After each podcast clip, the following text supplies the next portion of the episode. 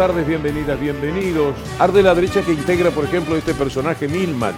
Hoy tenemos una gran discusión durante toda la jornada de Bullrich con Milei, pero también de Bullrich con Macri, por lo que Macri hizo ayer. Macri, un acomodaticio, eh, un traidor de su propio grupo porque está enojado, dado que no lo llevaron a él como presidente, era impresentable como candidato. Bueno, lo que quedó no mejora para nada, por cierto, las posibilidades de la derecha, pero contribuyendo a la mayor confusión dentro del propio partido que él fundó, pero está enojado por los motivos que recién esgrimía, va claramente jugando a favor de Milei.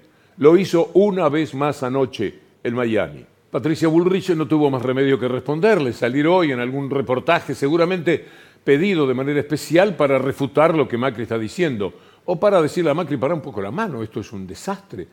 Sabés que estoy en las encuestas en un lugar incómodo y encima das ya por ganador a Milei porque está pidiendo apoyo para Milei si sigue a ganar.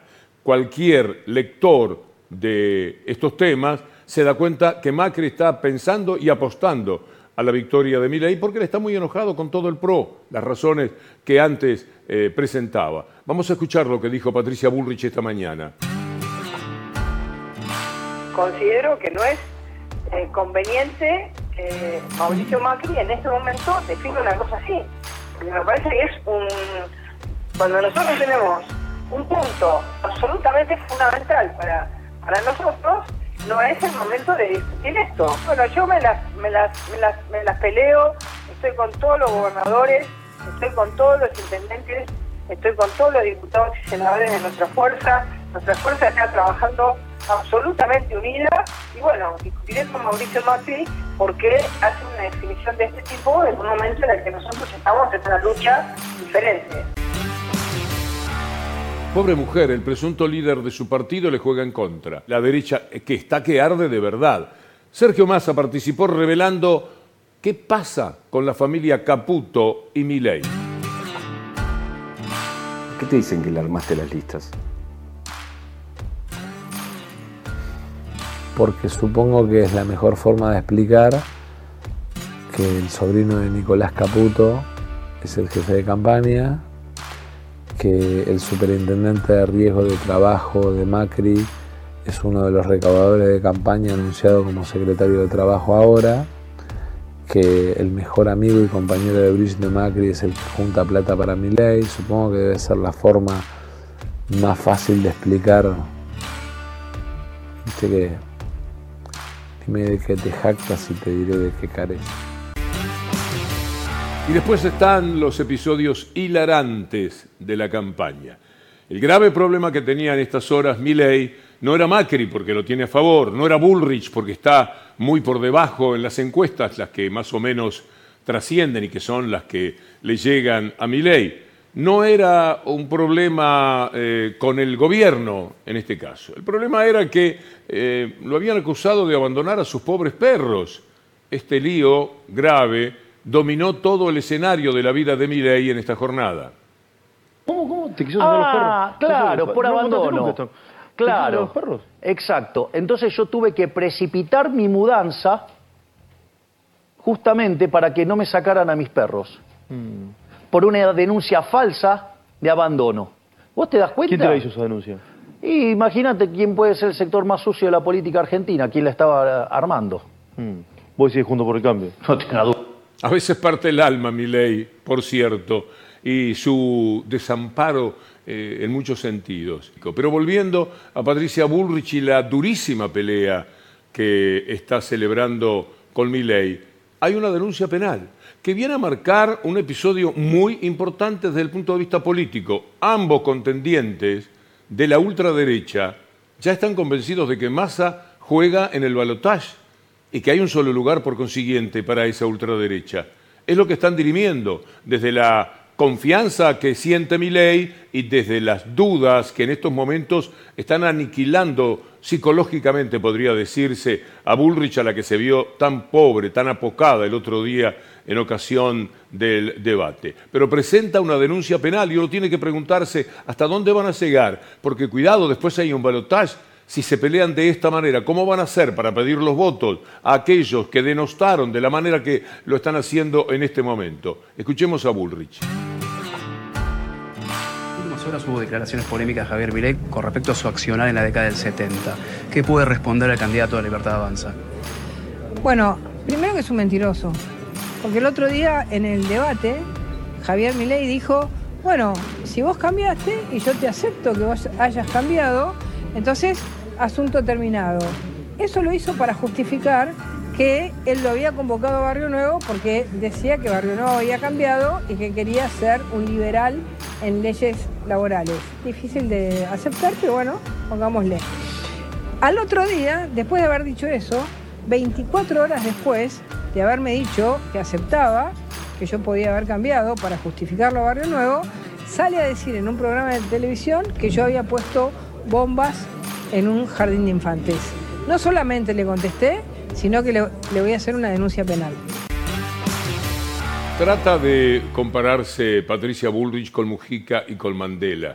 Le queda grande por donde se le mire. Todos los días en este juego político que se da aparecen Patricia Bullrich y Milei prometiendo, pronunciándose en general contra los derechos sobre lo que van a hacer cuando eventualmente sean gobierno. Antes de ayer nomás Patricia Bullrich decía un disparate en frente a la ley, pero tratándose de la justicia de la Argentina todo podría suceder, que iba a escuchar las llamadas que se hicieran con las personas que estaban en la cárcel. Lo lamentable es que esto ya lo hizo, ya lo hizo su partido y ella participó del gobierno que espiaba y escuchaba las conversaciones de quienes estaban en prisión con su familia o con sus abogados, una cosa que no se puede creer y que está plenamente documentada. Ahora anuncia Patricia Bullrich que va a quitar todas las multas por indemnización. Quedado como leyes de multas, ¿no? Sobre la indemnización. Escuchá, Agustín, este que- Agustín que es, es civilista. Para, para. ¿Vas a derogar las leyes de multa? Sí, había. Menem había hecho unas leyes que tenían lo que llamaban unos contratos especiales. Discúlpame, ¿cómo las haces a derogar? ¿Tienen que pasar por el Congreso para Sí, derogarla? La derogás. Sí, sí, pero no, no es la derogás. Después llegas al Congreso y tenés Pero la de que la izquierda es- y es todo. es un- son leyes ridículas. Está bien, Pato, pero va- después vas a tener enfrente lo de la izquierda que no te lo van a querer derogar. Los de Máximo Kirchner a- no es que llegás Bueno, y la hago, pones... un, le hago un DNU y te la derogo en dos minutos. Dale. No te preocupes. Pero las- yo voy a salvar a las pymes y no las voy a, no voy a dejar que Mirame, las maten. mirame, escuchá. Te miro. Te Te, miro. Mírame. Primero. Me haces un DNU, a los 15 minutos tenés contencioso administrativo rompiéndote la ley. No me importa, no puede. ¿Cómo que no No puede? existe. ¿Cómo que No, no? hay manera. Te no hay sacan, manera. te- te la y además le voy a pasar la, la justicia laboral a la ciudad de Buenos Aires. El Estado Nacional no tiene por qué tener una justicia laboral. ¿Por qué? Si es una justicia laboral que está absolutamente contaminada y dominada por los gremios. Nunca un empresario gana un juicio, nunca en la vida. Siempre le rompen la cabeza. Pregunto de verdad qué trabajador podría en su sano juicio votar a esta mujer que propone dejarlo sin indemnización contra los trabajadores y a favor de un empresariado que, como dice de Mendiguren, siempre está jugando en contra del gobierno. Es decir, como que está la cancha rodeada. Y es necesario luchar, tomar conciencia, trabajar mucho de ciudadano, entender qué es lo que pasa y combatirlo dentro de las posibilidades que cada uno de nosotros tenga. Porque es una barbaridad lo que sucede. El empresariado está siempre en contra de los gobiernos populares, así gane mucho dinero, porque ya tienen una cuestión eh, casi racista respecto a quienes integran el gobierno si no son ellos. Por eso está muy bien lo que dice de Mendiguren. hay un tema de un empresariado que yo creo que no está colaborando en la medida que debería hacerlo. Eh, vos recordás que este gobierno, cuando nosotros estuvimos en una crisis muy violenta en, en la pandemia, salieron a nuestro auxilio, eh, hasta pagándonos los sueldos. E indudablemente el empresariado, sobre todo la pyme, respondió, porque salváramos a 100 mil. Y gracias a eso la economía creció al 11% en 2021, al 5% en 2022. Y tienen todas las ventajas, todas. Eh, juegan con la cancha inclinada, con el árbitro a favor. El árbitro es la justicia. La Corte Suprema de Justicia, corporaciones versus el pueblo, siempre está ganando la corporación. En todos los fallos, en todos los juicios. No hay manera de que el pueblo gane una. Por eso Massa habla de lo que pasa en la justicia, en esa relación tortuosa que se da tortuosa para el pueblo, fantástica para el empresariado, que enfrenta al gobierno, hace lo que quiere, pone los precios, genera una altísima inflación, produce corridas bancarias como las que hoy eh, se han generado en la República Argentina y por esto no pagan absolutamente nada, porque cuando llega la hora de que la justicia dictamine, lo hace a favor de ellos. Entonces vos me decís, che, ¿es importante el laburo del Ministerio de Justicia para bajar la inflación? Sí, claro, porque necesito cambiar la ley penal cambiaria y necesito cambiar además el sistema de eh, aplicación de la ley penal tributaria. En Argentina es gratis ir al Tribunal Fiscal. Hay 5 mil millones de dólares durmiendo en el Tribunal Fiscal. ¿Sabés qué es el Tribunal Fiscal vos? Contame. Muchas grandes empresas, ¿sabes lo que hacen? En lugar de pagarle la FIP, apelan lo que la FIP determine y se van a una cosa que se llama Tribunal Fiscal. Donde las deudas de las grandes empresas duermen años y años, años y años, y se van devaluando. Las patean. ¿Conoces a alguien del Tribunal Fiscal vos? No. Yo tampoco. Ni un nombre te puedo dar. Es que desde la derecha terminan diciendo y haciendo cualquier cosa. Eh, miren lo de Carolina Píparo, es una muchacha, uno se puede preguntar, ¿cómo es que llegó a la política? Bueno, eh, allí está jugando ya como una aprendiz aventajada a lo peor que se puede hacer en la política, que es la mentira.